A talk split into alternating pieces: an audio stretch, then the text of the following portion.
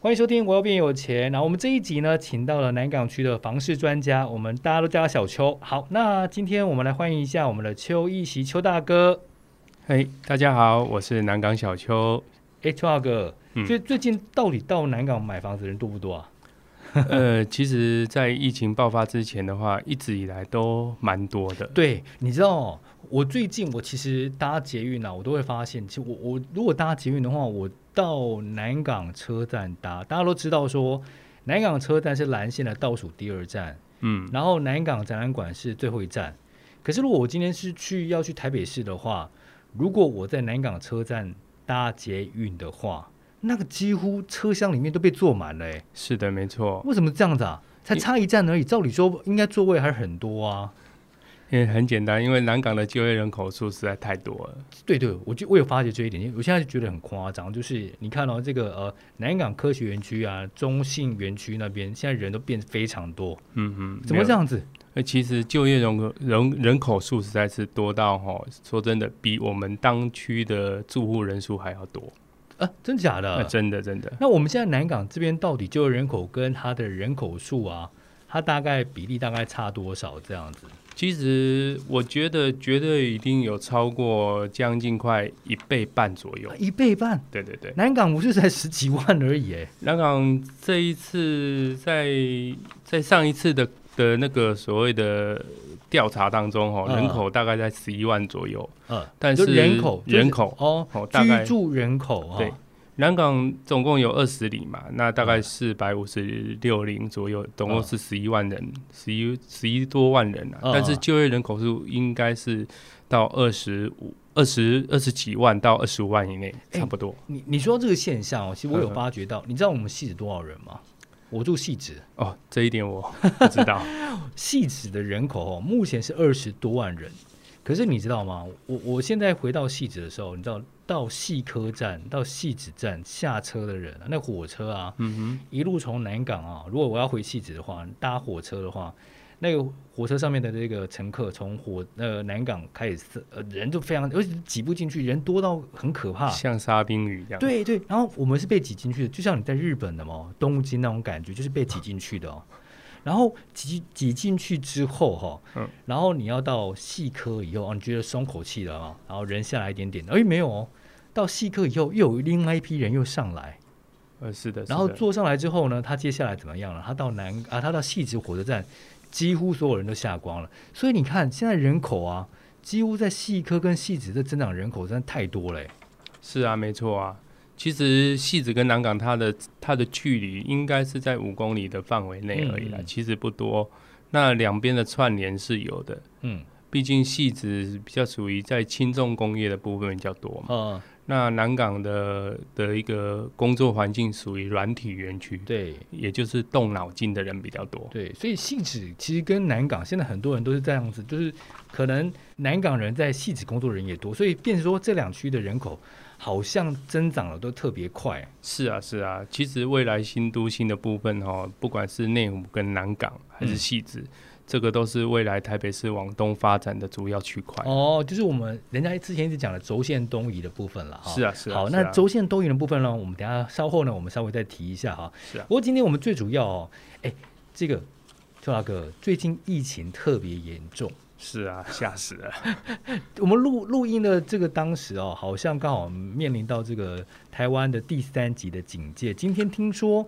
总案例加起来，加上这一个呃这个校正回归，大概有六百多例了是啊，又破新高，最主要是死亡人数增加到十一人，啊，吓真死假人。的？对啊，连续三天的死亡人数都是双位数。哇，所以你看这样子的情况之下，这样子的疫情影响哦，大家都觉得心嘎嘎。那到底有没有影响到这个整体的方式啊？其实整体的房市，我不知道大家有没有听过一首歌，嗯，哦，是黄小琥唱的《没那么简单》啊，真的、哦吗？ 对，真的， 因为可是新，因为因为我感觉新冠疫情的爆发，它来的又急又快、啊。对，对啊，就去年三月份的确是没有下降了，不过今年不一嗯样啊。你看今年大家是升到第三级，感觉上都不能出来看房，难道没有影响到整体台湾的房市吗？嗯，这个是有，因为其实像我们在做不动产业者来讲的话，最主要遇到的现象就是，那个买方不敢出门，然后屋主不敢见面。哦那像这样的情况的话，其实直接冲击一定是来客数锐减啊。哦，所以这个月开就五月份开始，其实来哎对客对数对有衰减，其衰实是减从五月五月十四号过后开始三级警戒的当下，有没有就已经开始没有来电客了？嗯啊，真的，对，但真的大家还是很乖这样子，对 对对，所以没有错有呃，目前感觉上有可能会稍微下滑，是对的，呃，短期如果说整个来讲，疫情如果持续的话，那一定是会影响到这个交易的量，啊哦，交易量对嗯是交易量量缩吗？绝对量缩。因为我这边有一些数据看到是，其实在在此之前有没有，我们都是微量的上扬嘛，嗯哦，嗯但是五月份的交易量，我敢肯定是绝对是量缩的。哦对，那量缩，那大家就会期待说，那量缩会不会价跌？呃，量缩价跌，其实最主要还是要看在整体这个疫情影响的层面多寡。嗯，哦，当然我，我所讲的哈、哦，其实我们台湾有两次的大概的一个金融危机。对，哦，第一次是在一九九一年的呃九九年的九二一大地震，对对还有一个叫做我们大家都知道 SARS 风暴嘛。对哦，，再早点，那还有个金融风暴，哦对，那以这两点来讲，对市场的短暂的一些下修的一个一个情况来讲，都是又急又快。嗯，那这一次会不会复复制跟之前一样呢？我我我认为啦吼，其实应该是不然啊，因为最主要台湾的资金还留在台湾，啊不不难是什么？呃很难是不是？很难下跌，呃，很难下跌。哦也就是说，资金啊还是都留在这个这个台湾啊。哎，邱老哥，这个可是这个现象跟我们其实去年做的这个新闻有点不太一样。我我记得我们去年嗯大概三四月讲讲的时候，那时候专家认为说，呃呃，房价哦一定冲击不到，为什么呢？因为这一次的疫情啊，跟之之前的 SARS 啊，因为之前的 SARS 有没有大家人心惶惶，而且大家都被封闭起来，对不对？嗯那大哼，家大家也都不敢出门，而且疫情好像来的又急又快哈、而且很凶猛。不过这一次好像是不是跟因为台湾控制有控制得宜有关，所以房价要下跌也不是那么简单。嗯、其实台湾在整体疫情控制得不得已啊，我说真的哦，我们也不方不方便，也不知道是到底是好是坏。嗯，但是实际上我们在做业界有一个潜规则啦，嗯也就是说资金不退吼，那我们的房价就不会坠。哦，你讲的真好，为什么呢？哎，你刚刚讲到一个国际的趋势，因为现在国际趋势就是说，呃，现在各国因为经济大门还没有打开嘛，嗯哼，所以变成说各国的钱只能回流到自己的国家里面来。对，没错，就以股市你就知道了。对对啊 你很奇怪，我我也一觉直得还在涨。对啊，莫名其妙。你看今天哦，今天开开盘的时候，你看今天虽然说大股是跌，但是很多像航运类股，有没有？嗯，航运涨类股涨得不得了，那哎还有一嗯你些、注意对航运类股啦，万海，啊，对，这个叫什么航海王。那譬如说还有像什么，像一些像这个呃，我们讲的快递业的、物流业的，今天也都涨得不得了哎、是啊是啊啊，，还有航空业，航空业这阵子哎明明就没有人搭飞机，为什么航空议题也继续涨？嗯哦嗯嗯，好，那你刚才讲到说，你觉得说，如果呢房价要跌，就像你讲的，像黄小琥的歌一样，没那么简单。嗯，那你那既然这样讲起来的话，那到底这一段时间，大家讲说，那刚才讲说量缩，然后我们预期应该会价跌，可是你刚才讲说又没有那么简单，那大家又好奇啦，那这一阵时间到底是不是买房的好时机？终于抓到时间点了啊！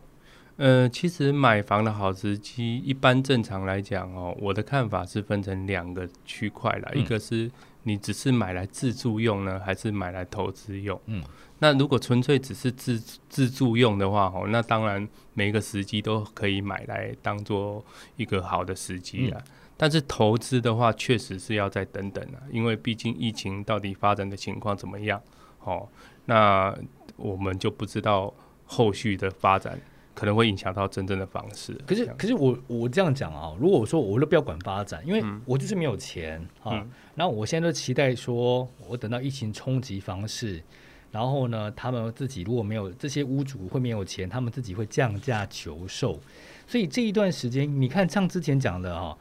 是一些人，他们为了一些呃，可能资金最近没有工作啊，手头上面会有困难啊，可能缴不起贷款啊，所以这阵子到底说房市呃会不会因为这个疫情越来越严重的冲击，导致它的交交易价格下降？呃，说真的，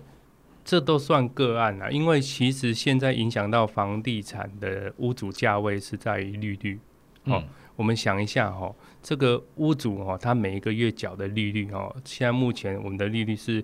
历史新低，对一点一点三一趴。对，好，那一点三一趴的这个情况之下是什么概念呢？就是说他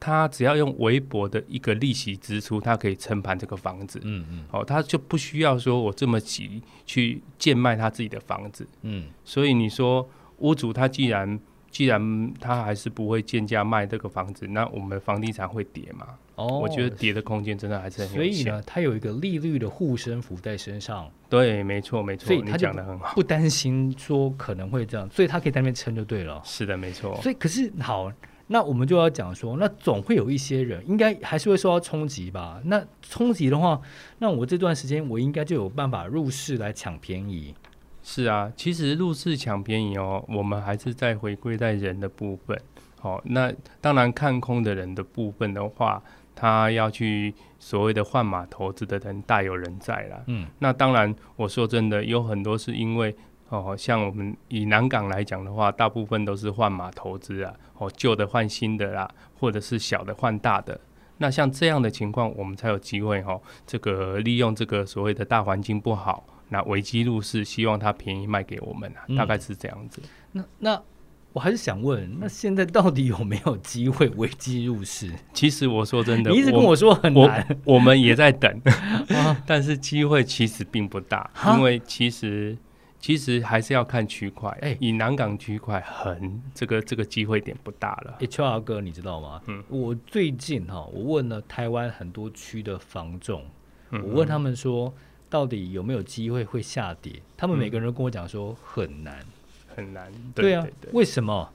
那呃没有其道实理啊，没你有。你想一下哦，其实以目前来讲，整体房市的部分有考量到整个通货膨胀。那哦其实以建商的建物成本的价格，当初当初然后、嗯他们都一定是以比较相对性比较高的去嗯去去已经投资了嘛，甚至在盖了。嗯那现在在盖的情况之下，他们现在目前以南港为例，都是先建后售。对，那以先建后售的话，它基本上它没有它没有所谓的那个那个这个时候急着要卖的一个一个一个现象跟需求，哦所以它的价格自然它也不会降太多。哦哦对诶可是这些人是聪明的啊，他之前买了，他的建屋成本是低的，对所以这些人有空间。可是你刚才讲到一个重点，就是说现在这个呃，可能通货膨胀，然后另外一个你刚才讲到很大的重点就是现在的建屋成本上扬了，这点到底是怎么回事？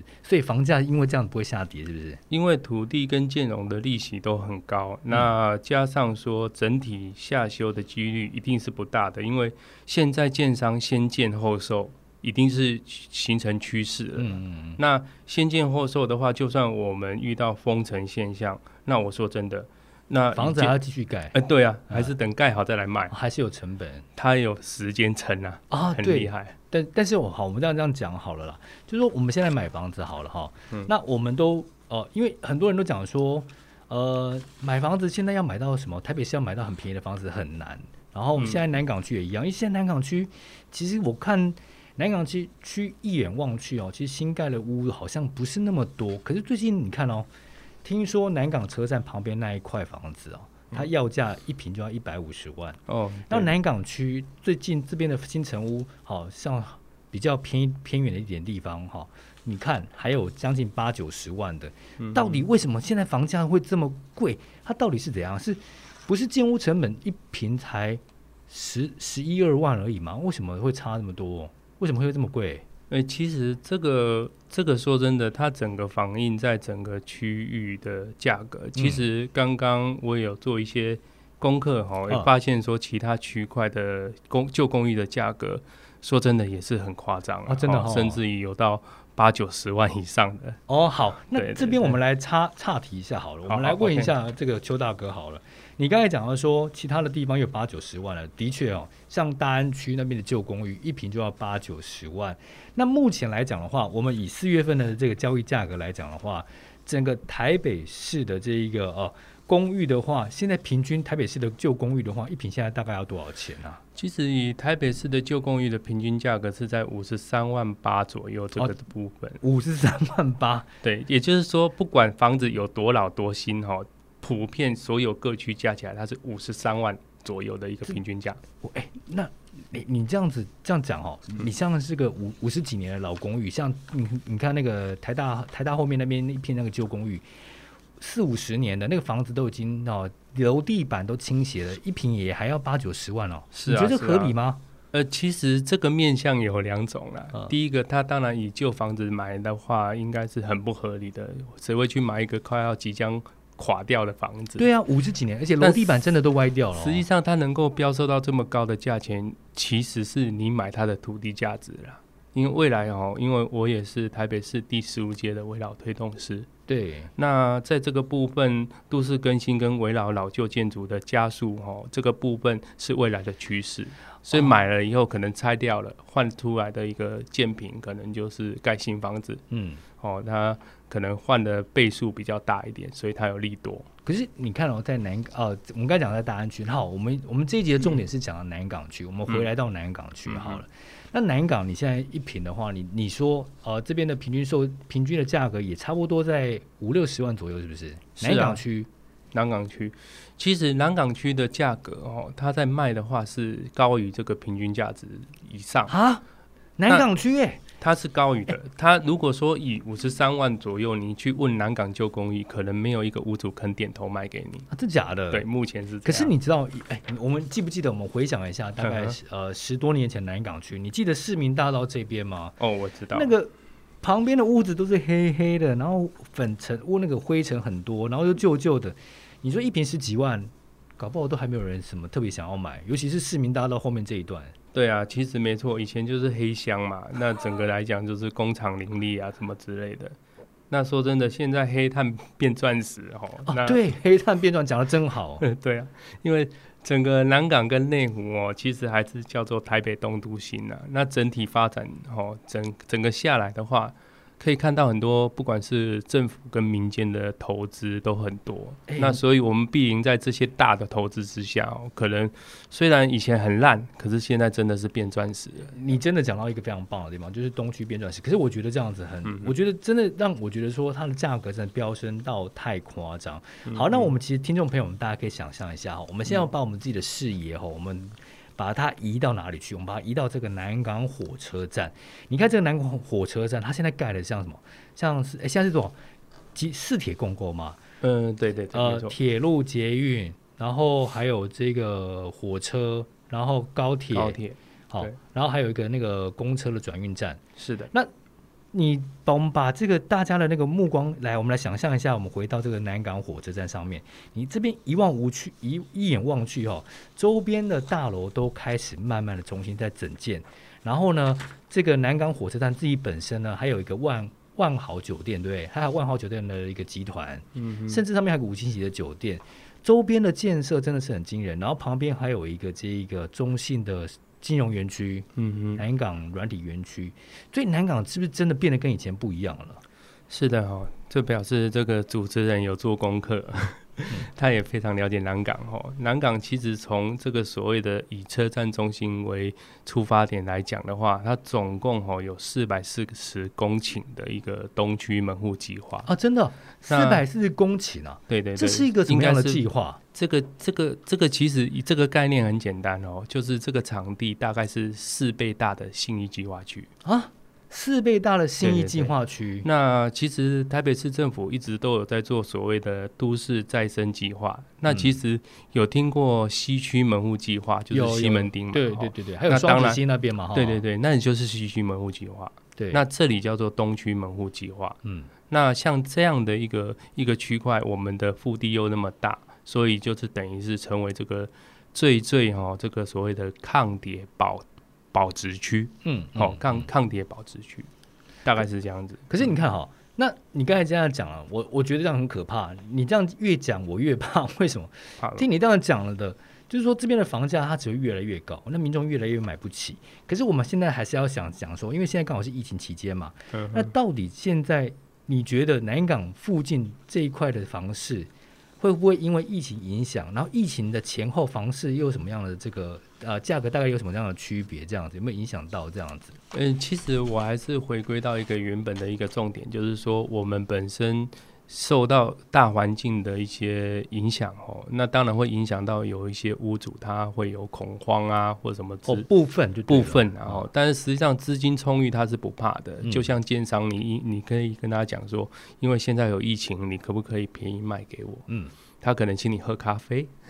就这样子而已啊、 对对对，喝不咖理啡不理你啊，了，就真的哦哦，是不理你的意哎，思 对啊，对对，所以就说哦，根本不可因为能，实际上实际上。呃，据我的了解，世界明珠吼一瓶将近从一百多万飙到一百五十万对左右，哎，还真的都都卖掉了。欸你你你觉得我真的觉得这点夸张，因为其实我之前在电视台的时候呢，他有请我们做那个就是提案，嗯哼当时他打的价格是多少钱呢？他打的价格是一百万，是的，是的，一没开错始，可是我觉得那时候我觉得一百万其实已经不太可能可以卖得出去，是后来听说他卖到一百五十万，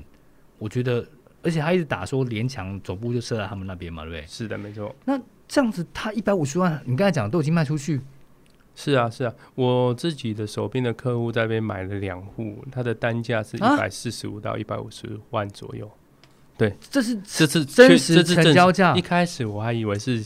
可能是广告，可对能是那个所谓的一个噱头，但实际上我发现说，我们有一些客户他已经认同，甚至已成为这边的屋主了。哦，那哦，那是怎怎么样的概念啊？你看，就是我三百哦，我四百万才可呃六百万才可能买一间厕所浴室大小，嗯，是的，是的因为其实它的 平数平数也是蛮大的啦。那说真的，那个在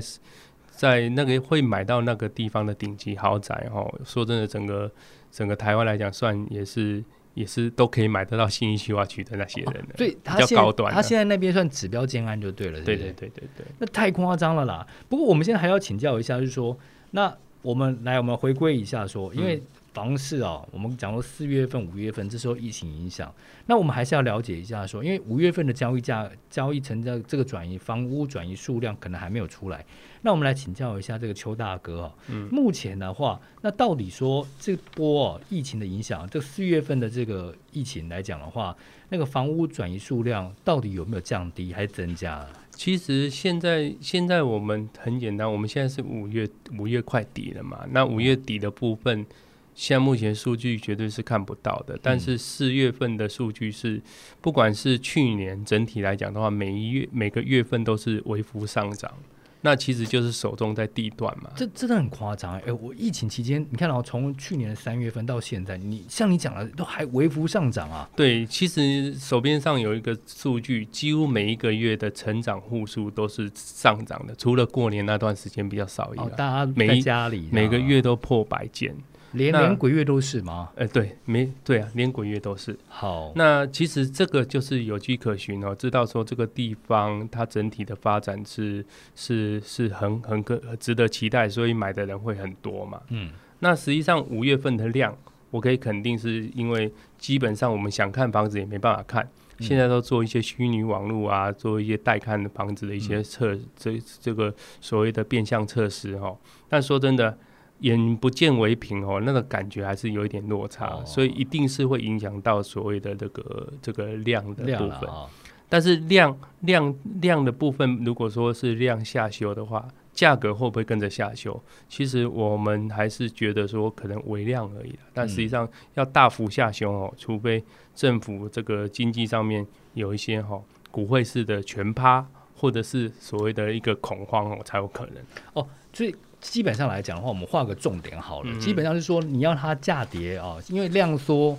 那大家觉得恐慌性应该会价跌。不过在这段期间的话，应该不会这么夸张哈，嗯也不太有可能下修的幅度也不大。好，那邱大哥呢，他提供个数据给我们哈，在一百一十年，就今年的部分的话呢，在一百零四年啊，一百一十年四月份哈、这个房屋的转移数量的确呢，都还比这个呃三月份啊，都还上扬的哦。好、好，那我们从去年的一百零九年四月开始，到现在一百一十年的四月，这一年的区段时间都是逐步上扬了，而且上扬的幅度都还不小。是啊，没错，所没以，错。所以南港区到底是有什么魅力可以让它这样子，就是它可以一直成长呢？其实有一个数据跟大家讲一下哈、哦，在南港未来哦，光是二这个顶级的商办大楼的部分啊，它等于是有二十一万平左右。嗯，那二十一万平，整个在最近这几年来讲的话，就会盖那么多的一个商顶级的商业商业办公大楼。嗯，有哪些呢？有有哪些顶级的这个企业有可能会来？而其实企业在整个南软的部分有四百五十八家以上的上市上柜的公司。嗯那我们我们光想什么联强啦、Intel 啦、雅虎啦、奇摩啦、HP 啊，这些很多很多的外商啊，哦基本上都是在南港。对对对对，那你想一个概念哦，如果说今天要盖有好的商办环境，才会有好的公司进驻嘛。嗯，那有好的公司，才会有好的好的人才人来才聚集嘛，对对不对？？那加上我们台湾人就是钱多事少，离家近。对，所以基本上对于南港的住户需求，不管是住还是租，都是有一定的一个需求量。这让我想起一个案例，就是之前啊，台南的价格啊，嗯譬如说台南的这个可能它的房价没那么贵，可是突然那个台南的这个呃台南科技园区的附近的这个行情价突然涨到二十几万、三十几万，对嗯当地人觉得说怎么会突然涨了这样子非常高？这跟你刚才讲的其实就是人才吸引了买屋的价格的有关系，是不是？是啊，不过像这种奇怪的现象哦，当地人是绝对不能接受的。我也不能接受，因为我觉得这价格真的差太多了。对当地人来讲，就觉得哎，怎么明明一瓶都不用十几万，所以突其然实上涨了大概二两倍、三倍这样的价格飞飙哎、呃 是啊，是啊，所以我们有时候遇到当地人哦，有时候有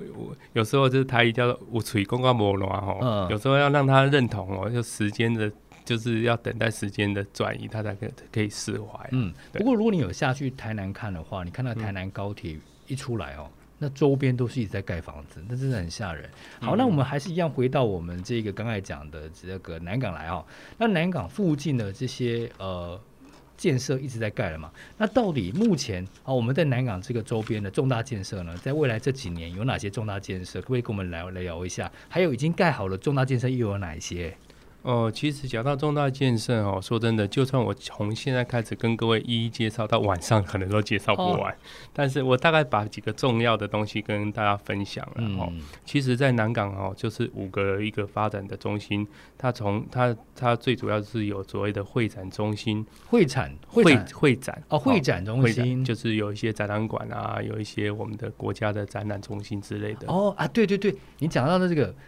世贸，哎，南港是是展览馆一馆不够，还要盖二馆，是啊，那没错。然后最近还盖了这个北台北流行音乐中心，是是是，没错。那流行音乐中心叫做文创中心、啊、哦，文哦不一样的东西，对，它是一个不同的一个概念。哇，还有计划哦，对所以计划不同这样它子，这计划总共有五个，好、就会展、软体、车站、文创以及生计。那非这常缜密哎，对啊，这个非常缜密，有在想的。那这五个中心呢，大概会坐落在所谓的四个一个在南港的区块。嗯，那分别就是经贸园区啊、车站特区啊、生计特区以及重阳从化区，大概就是这四个区块。哎，陈浩哥，你刚才这样讲哦，我我脑脑海中突然浮现了一个画面，你小时候有没有玩过那种类似，还是看过什么《大富麒翁嗯麟王》？对对对，大富翁那种感觉，它就是。呃，我可能我先在一个地方呃布阵，然后周边呢我放了几个非常重要的点，然后就画成一个五星五芒星的阵，然后这个阵就变得非常厉害。啊，是啊。你刚才讲的这个概念，突然就像它的这几个建设的点，刚好都是以南港车站为中心，然后辐射出去，对啊然后变成一对个啊非常完整的一个呃，像是我们刚才讲的魔法阵这样的感觉，就是一个投资的一个这一个区别这样的。是啊，其实光光看这个哦，以经贸园区哦，我本身就住在经贸园区这边哇，嘛。那你有哦？钱人呃，早期努力很久了。 哦，是早期早期便宜是不是对？呃，其实这个行业就是一我我认为啊，其实西瓜甜不甜，吃了才知道，哦就是你有买进来，你才能够了解到接在地的这个所谓的一些想法之所类。以你真的很聪明的，欸你早期买，嗯，嗯嗯，所以你你你可以透露一下你有没有赚钱吗？呃，其实一定有赚，不然就不会在这边跟大家分享。嗯啊，真的。所以好，那其实你很有眼眼光，要看到这个机会这样子。好，嗯哼那我们刚才讲的说，你刚才讲了这个经贸园区，那除此之外呢，还有几个园区？其实经贸园区，光是经贸园区最近就一直在盖啊，虽然疫情很严重，嗯但是我看他们工人还是不断的在盖。嗯在中信大楼总部的正对面有没有？那一个叫做三井奥莱，也就是所谓的拉拉破。哇，哦听说接下来是全台湾最大的 Outlet，对不对？呃，没错，它会在二零二二年完工，一万两千多平的一个基地哦。嗯，那说真的，这个拉拉破整个盖起来，它是结合中信总部里面的一些商圈，好、再加上附近还有一个所谓的那个汉来观光饭店、哦旁边，那边又要在盖饭店哦。对，就在正旁边，一定盖好了，你没哦，看是到？哦，哎、我跟你讲，南港现在你知道吗？南港现在在盖房子啊，还有一些呃房屋跟建设的速度是怎么样，你知道吗？是就是们我骑摩托车过去，哎、怎么或者是开车过去，我觉得哎怎么这个地方又盖好一些东西，然后每个每个礼拜每个月来看都不一样哦。是啊，因为现在盖房子的速度，说真的，钢骨结构在盖很快。嗯，我每天看着这个三井奥莱长大。 对啊，有时候所以看到哎、奇怪，今天已经盖到七楼了，我都都不知道。我我我懂你那种感觉，就是你看到三井这个园区越盖越好的时候，你就会听到一直听到钱掉到你皮包的声音，咔啷咔啷咔啷这样是不是？嗯、我我也是希望这样想。因为你你看，你接下来这样子，这边盖完以后，你代表了就是你这边的房价应该就会慢慢的在在往上扬的。是啊，是啊，说真的，因为生活技能的提升还是影响到房地产哦，最好的一个一个一个最好的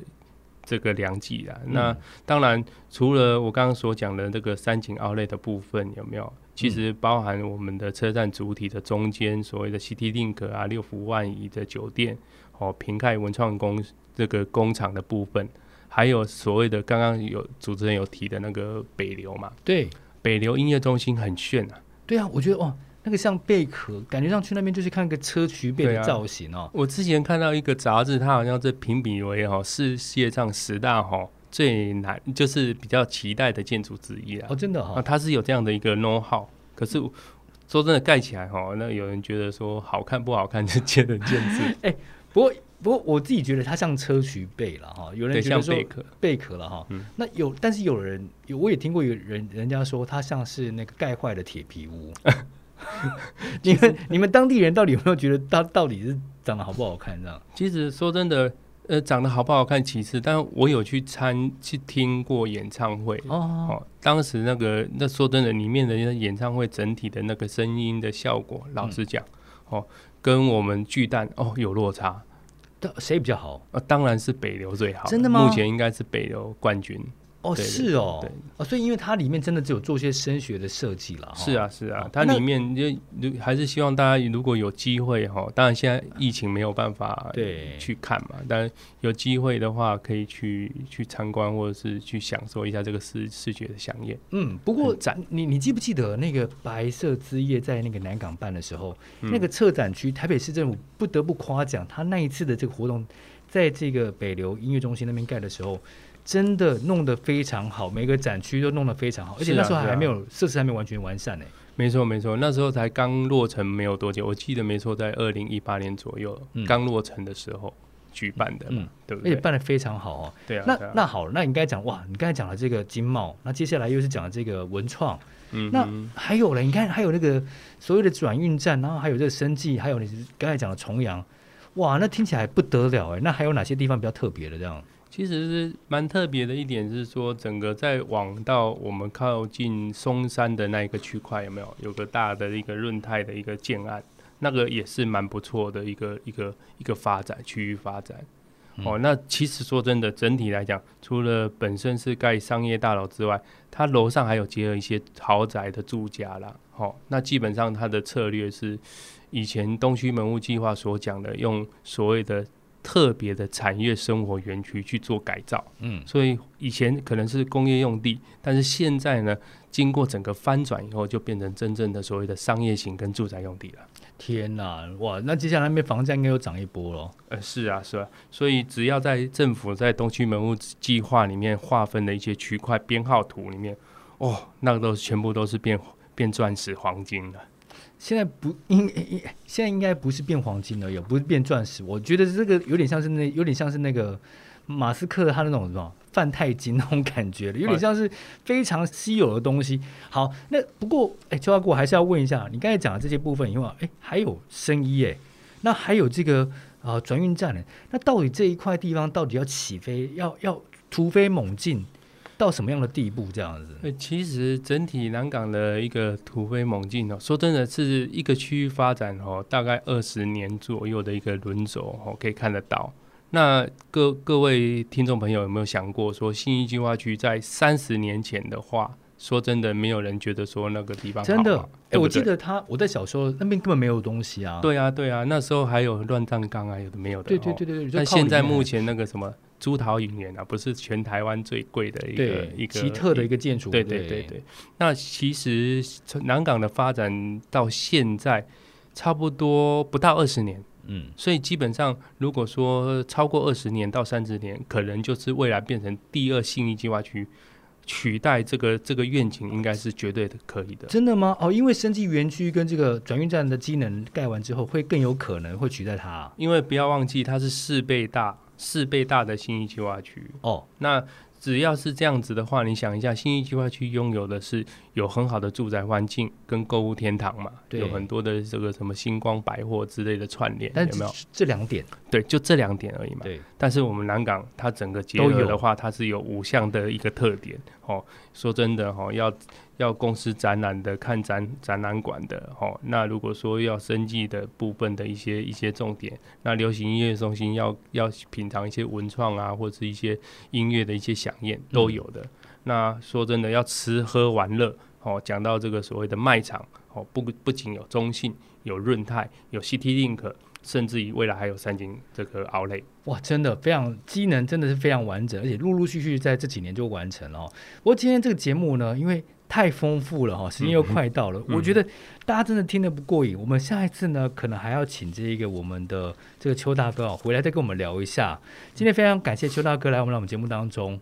谢谢谢谢谢谢大家，也希望主这个感谢主持人给我机会。好，没有啦，邱大哥，你下次一定还要再来跟我们聊一下，因为大家我觉得听得太过瘾了，大家一定会敲碗希望你再来这样子。好，我们这一集就到这边为止哦，我们大家再见，拜拜。拜拜。